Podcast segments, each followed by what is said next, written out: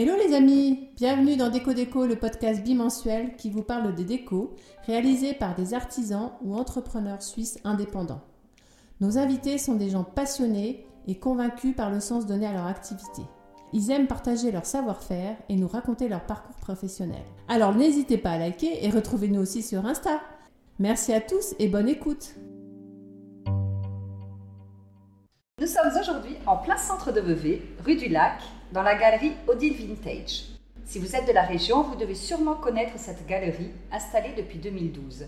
Odile nous accueille pour notre premier épisode de Déco Déco podcast et on la remercie chaleureusement de nous avoir fait confiance. Odile est une passionnée de design et s'est spécialisée dans le design du XXe siècle, période Bauhaus et les décennies 1950-1980. Mais elle a eu d'autres expériences professionnelles avant cette aventure design. Bonjour Odile. Merci encore de nous recevoir. Et peux-tu nous dire quelle était ta vie d'avant et pourquoi tu as eu le désir de changer de voie? Alors, euh, moi, j'ai commencé par euh, faire un cursus euh, médico-social. Je suis ergothérapeute de formation. J'ai travaillé pendant 15 ans dans différents milieux thérapeutiques. Et au bout de 15 ans, j'ai senti le besoin de m'arrêter et de me demander vraiment si c'était ma place ou pas. Donc euh, j'ai pris ce temps-là pendant deux ans de réfléchir, de faire autre chose de ma vie. Et puis euh, j'avais deux enfants en bas âge, donc c'était aussi un moment pour leur consacrer plus de temps. Et puis euh, j'ai toujours chiné, donc ça faisait partie aussi de mes hobbies réguliers, de restaurer du mobilier, des vieux meubles, j'avais des outils, puis je faisais ça dans mon jardin. Et à un moment donné, je me suis dit, Maintenant, prends ton courage à deux mains. Cherche un lieu pour te poser et puis pour euh, essayer de développer ça. Puis voilà, on verra bien comment ça se passe. Et ça a débuté comme ça en fait. Tout de suite, tu t'es lancée toute seule. Il n'y a personne autour de toi. Il y avait des gens qui te conseillaient. Non, c'était vraiment non. l'aventure solitaire. En fait, j'ai trouvé euh, très rapidement un lieu dans une ancienne menuiserie pour euh, ouvrir un atelier de restauration de meubles. Et euh, une, amie m'a accompagnée parce qu'elle avait aussi besoin d'un local à ce moment-là pour euh, parce qu'elle restaurait sa maison. Elle a besoin d'un lieu pour repeindre ses volets. Donc euh, on l'a pris ensemble au début et ça a duré quelques mois. Et puis après, une fois qu'elle a eu fini, moi j'ai repris l'atelier toute seule. Et oui, j'ai mis en route le truc toute seule parce que déjà je sentais qu'il fallait que je teste si c'était bon pour moi de faire ça. Et puis je voulais pas embarquer quelqu'un d'autre dans cette histoire. J'avais envie, euh, moi, de, d'explorer euh, cette, euh, ouais, cette nouvelle direction sans, voilà, en n'étant pas prise dans un carcan. Et peut-être que c'était ça qui me satisfaisait pas en fait dans ma vie d'avant. en hôpital, c'est que j'étais dans un, dans un cadre et que ce cadre, moi j'avais envie de faire exploser tout le temps. Et l'aspect technique, comment tu t'y es mis toute seule? Oui, alors moi je suis un peu débrouille, j'ai toujours bricolé, euh, j'ai pas peur d'utiliser des, des, outils. Et euh, en plus, j'étais dans cette ancienne menuiserie, il y avait encore des menuisiers, des ouvriers de, l'usine qui étaient là et qui, quand ils me voyaient euh, restaurer un homme, ils me disaient oh, Mais malheureuse, comment tu fais ça? Attends, je vais te montrer. Donc j'ai appris aussi des choses grâce à eux, j'ai appris à utiliser une défonceuse. Voilà. Et, après, les choses que je ne savais pas faire, ben, je les donnais à faire à un artisan du, quartier. Mais euh, j'aime bien, moi, mettre les mains dans le cambouis. Comment finalement tu es passé de la brocante au design, au meuble design? Mais ça s'est fait assez naturellement en fait, parce que euh, j'ai un. J'ai toujours été intéressée par le design, je crois. Euh, j'ai, mon père était architecte, donc il m'a beaucoup parlé du Corbusier.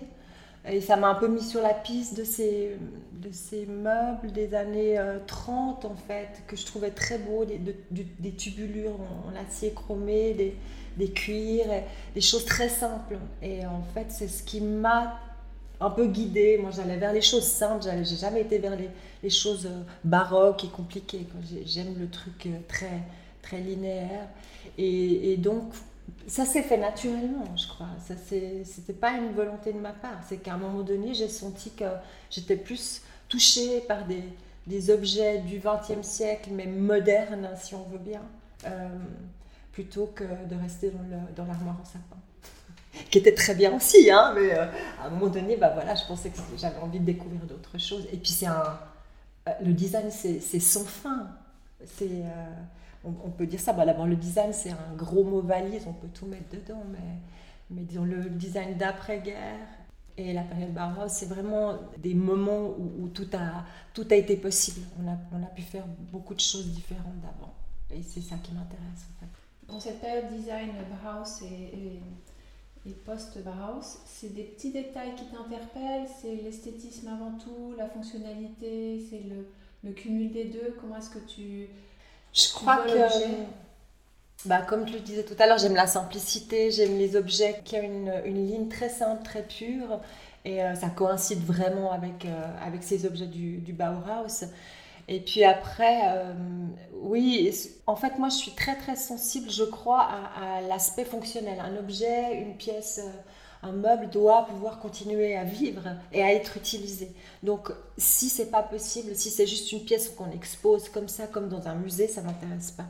Euh, je préfère un meuble qui a qui a un vécu, qui a des traces, et puis qui euh, nous montre qu'on peut encore s'asseoir dedans et, allumer la petite, euh, la petite, le petit bitonio pour allumer la lumière. Et, euh, et ça marche.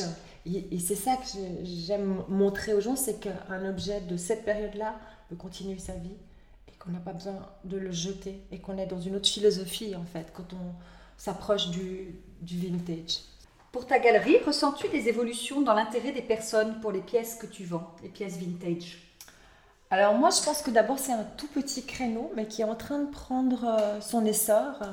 Euh, ça, il faut bien en être conscient. On n'est pas en train de dire que tout le monde achète du vintage, mais j'ai l'impression que on sème des petites graines et qu'il y a un bon terreau là pour que ça pousse gentiment et que les gens se mettent à réfléchir comment ils consomment. Je ne veux pas donner des leçons parce que chacun fait au mieux avec aussi son budget, mais on pense souvent à tort que d'acheter vintage c'est plus cher que d'acheter neuf, ce qui n'est pas du tout le cas. les prix sont souvent plus bas que si on achète neuf et surtout c'est durable. Et donc on n'achète pas une pièce pour la jeter dans deux ans parce qu'on n'en veut plus. On, achète une pièce vintage parce que d'abord on a un coup de cœur, ensuite parce qu'il y a une espèce de plus-value affective qu'on a envie de mettre dessus. Et puis après, on se dit que cette pièce-là, on peut la transmettre et qu'elle peut continuer sa vie hors de nous sans qu'elle passe à la benne. Et moi, j'essaye vraiment de mettre en avant ça, me dire voilà, réfléchissons à comment on peut mieux consommer aujourd'hui, comment on peut acheter des pièces qui n'ont pas fait le tour du monde avant d'arriver dans notre salon, qui ont été faites euh, avec euh, le soin et les matériaux qui étaient propres à une époque et qui n'étaient pas faits en énorme production euh, globalisée mondiale, que les gens étaient bien payés pour ce qu'ils faisaient, pour leur connaissance et leur savoir-faire.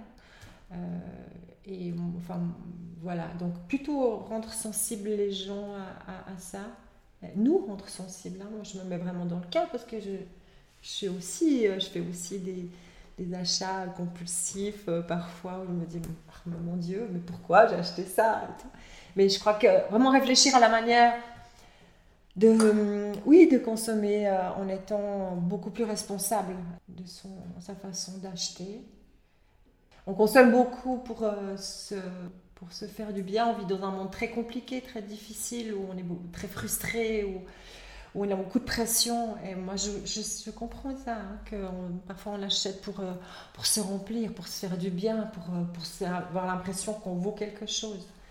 Et donc, il faut essayer de trouver une autre façon de, dans sa tête, de faire bouger un peu les choses, de marcher un peu à côté puis de se dire, on peut se faire du bien sans, sans acheter n'importe comment. Voilà. C'est un peu moralisateur, hein. je suis désolée, je devrais pas être moralisateur. Non, c'est pas moralisateur, c'est profond. C'est pas moralisateur parce que tu juges pas. Les personnes peuvent faire ça, oui. mais tu penses que pour toi, tu, tu, agis autrement. Euh, je, je, pense en tout cas qu'en discutant avec les personnes qui rentrent ici à la galerie, il y a vraiment cette sensibilité-là de plus en plus. Et de tous les âges, c'est ça qui est formidable. Euh, une, ça peut être une jeune femme de 25 ans qui est encore aux études ou qui a, qui a son travail. Et, euh, et, ça peut aller jusqu'à 80 ans où un vieux monsieur dit euh, Moi j'ai toujours aimé ces pièces-là, je suis sensible à ça. Et, et, je continuerai. Je sais que mes enfants les aiment aussi. Donc voilà, c'est un cadeau tout ça, quand on peut se rendre compte qu'on n'est pas toute seule à penser les choses. Et du coup, c'est toi qui répares, qui, comme tu faisais avec euh, tes, tes, objets de brocante? Oui, ce que je peux réparer, je le fais. Euh, je sais soigner un meuble, je sais l'entretenir, je sais euh, réparer des petites, des petites choses, je sais remonter un, un mécanisme d'électricité. et puis quand je ne sais pas faire, je vais frapper à la porte des, des artisans de notre région et des professionnels et qui le font très très bien. Ça me permet aussi de rencontrer d'autres personnes et puis de donner du travail à des gens de la région. Comment trouves-tu les pièces que tu vends? Alors essentiellement c'est des particuliers. Ça veut dire que c'est des gens qui euh, me contactent euh, ou qui viennent me voir avec des photos de pièces de mobilier qui sont chez eux. Et dont ils aimeraient se séparer. Euh, c'est souvent lié à des situations un peu lourdes parce que ça, peut être des héritages, ça peut être des successions, des, décès, des déménagements, des deuils, enfin tout ça. C'est souvent des situations où on doit un tout petit peu sentir la personne qu'on a en face de soi y aller assez délicatement et faire des propositions et, et voilà, si ça passe, ben c'est très bien. Si ça casse, c'est pas grave non plus. Oui, c'est vraiment essentiellement des particuliers. Donc c'est du bouche à oreille. Euh, et c'est ça que j'aime bien, comment je je ne peux pas considérer euh, un objet euh, si je ne sais pas où il a vécu, avec qui il a, il a vécu. C'est des choses qui pour moi sont hyper importantes. Ce côté très affectif comme ça. J'imagine pas acheter des meubles sur le net à l'autre bout du monde. Sans, voilà, pour moi c'est un truc, je ne peux pas entrer là-dedans. Tu traverses pas forcément les frontières pour aller chercher du mobilier Non, jamais. Tu, ne voyages pas non plus dans le but de, ramener des pièces? Pas du, tout. Alors bon, si je suis à l'étranger et que je vois un joli objet, je peux le chiner, mais en fait, il peut peut-être euh, plutôt arriver chez moi qu'ici à la galerie. Mais je, non, quand je suis à l'étranger, en fait, c'est vraiment, c'est des vacances, hein, c'est du voyage, mais c'est pas, je pense plus au travail, je crois. Donc du coup, le stock il varie. T'as pas toujours plein de choses dans bah, ta j'ai pas de stock déjà. T'as pas de stock. Ça il faut, il faut le dire. j'ai pas de stock. En fait, euh, la, le, enfin, le, le, 99% des choses qui sont disponibles à la vente à la galerie, c'est ce que vous voyez aujourd'hui dans, dans ce lieu. J'ai un tout petit endroit derrière où je peux euh, effectivement stocker euh, quelques pièces, mais je n'achète jamais pour faire des montagnes de stock. J'ai tellement vu de mes collègues de brocanteurs qui ont des, des, granges remplies depuis des années de, de, mobilier, ils savent même plus ce qu'ils ont, ces objets euh, meurent euh, dans un endroit où, où ça respire plus. Et moi, je n'ai jamais vu ça. Donc j'essaye vraiment d'y aller, euh, j'appelle ça en flux tendu, c'est-à-dire je vends un objet, j'achète un objet. Et les choses, elles tournent très vite en fait. Comment est-ce que tu fixes les prix? Est-ce qu'il y a un Argus euh, Alors, il y, a, euh, il y a des espèces de livres qui sont édités. Je ne sais même pas si ça continue. Il y en a un qui est là sur la bibliothèque, qui est la code du design et qui permet de se référer à un prix de base. Mais euh, je dois dire que depuis quelques années, moi, je, je me fie à, à mon instinct, à ce que je connais, à avoir parler avec euh, mes collègues, à regarder dans les ventes, les, les résultats des, des, ventes dans les maisons de vente aux enchères. Mais ce qui est important, ce qu'on peut dire, c'est qu'un objet, sa valeur, elle se base sur son ancienneté, sa rareté et son état. Et ça, c'est les trois principaux critères. Si un objet est encore édité, c'est encore c'est un quatrième euh, critère parce que ça veut dire que s'il est encore édité, il n'est pas rare, même si c'est une nouvelle édition. Ça veut dire qu'un objet plus ancien va forcément avoir un prix moins important qu'un objet neuf. Mais dès le moment où une pièce n'est plus éditée, elle prend de la valeur parce qu'elle devient rare, effectivement. Est-ce que tu as des clients fidèles, donc des gens qui ont cet amour de ce genre d'objet qui ont quand même envie de changer dans leur intérieur de temps en temps, de dire ah bah voilà celui-là j'ai trop vu, euh, j'en ai un qui est chez Odile Vintage en ce moment à la vente que j'aimerais tellement avoir depuis des années. Donc est-ce que les gens font une espèce de tournus, des clients fidèles qui viennent te rapporter une pièce, en acheter une autre en, en contrepartie? Comment est-ce que ça se passe? C'est assez rare en fait parce que j'ai l'impression que hum, quand on fait un achat de meubles vintage, il y a tout un rapport affectif qui se crée à une pièce qu'on achète. Et à mon avis, c'est pas des pièces qu'on va abandonner comme ça au bout de quelques mois ou quelques années pour en acheter une autre, à moins d'être un collectionneur. et vraiment d'acheter pour euh, dans le but de faire monter sa valeur et d'attendre et de le revendre après. Mais en tout cas, dans les personnes que moi je côtoie, c'est vraiment. Enfin, moi, je transmets déjà pas une, notion de collection parce que je ne suis pas collectionneuse et donc je parle jamais de collection avec mes, mes clients.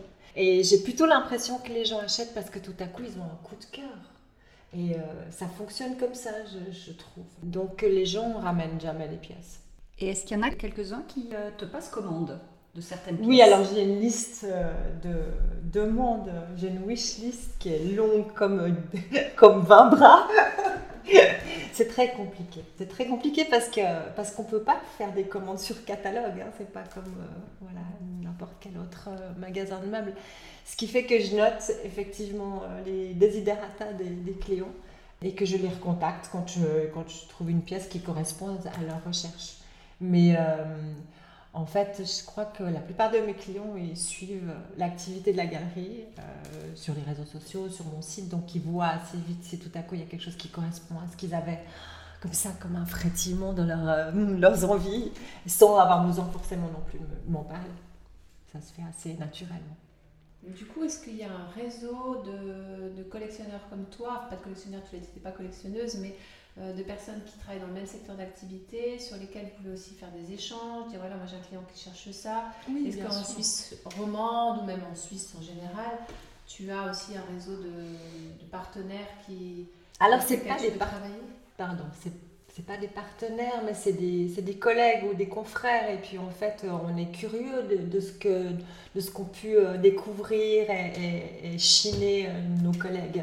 Donc moi, je vais très souvent regarder le, site de mes collègues. Quand je les vois, on discute, on, regarde ce qu'ils on va les voir, on, on regarde ce qu'ils ont trouvé comme belles pièces. Donc tout ça, c'est des informations qu'on emmagasine quelque part.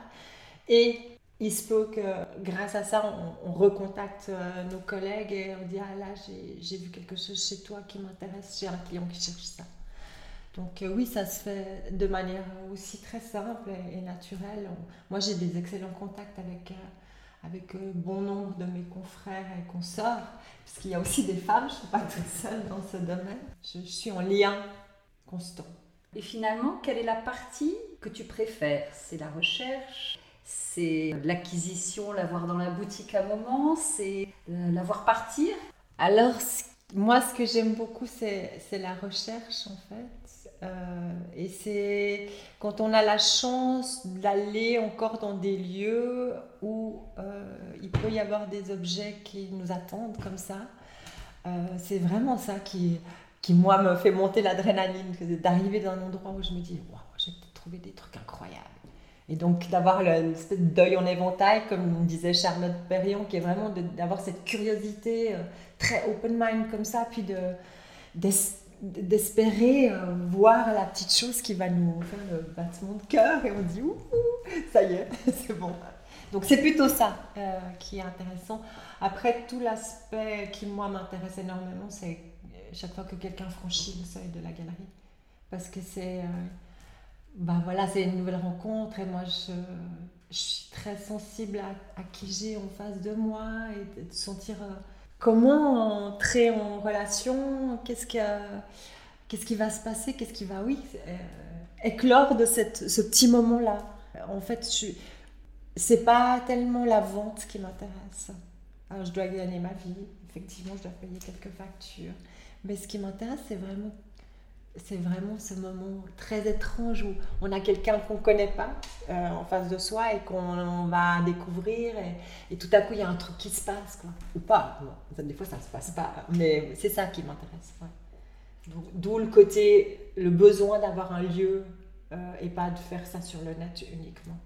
Parce que le net c'est il n'y a pas d'odeur, il n'y a pas de, de petit œil qui brille, il n'y a, pas de... Ouais, voilà, il manque tout ça tout ce côté sensitif, sensoriel qui, moi, pour moi, est très important.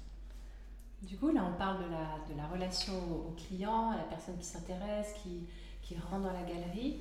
Euh, il y a ce côté quand même très humain.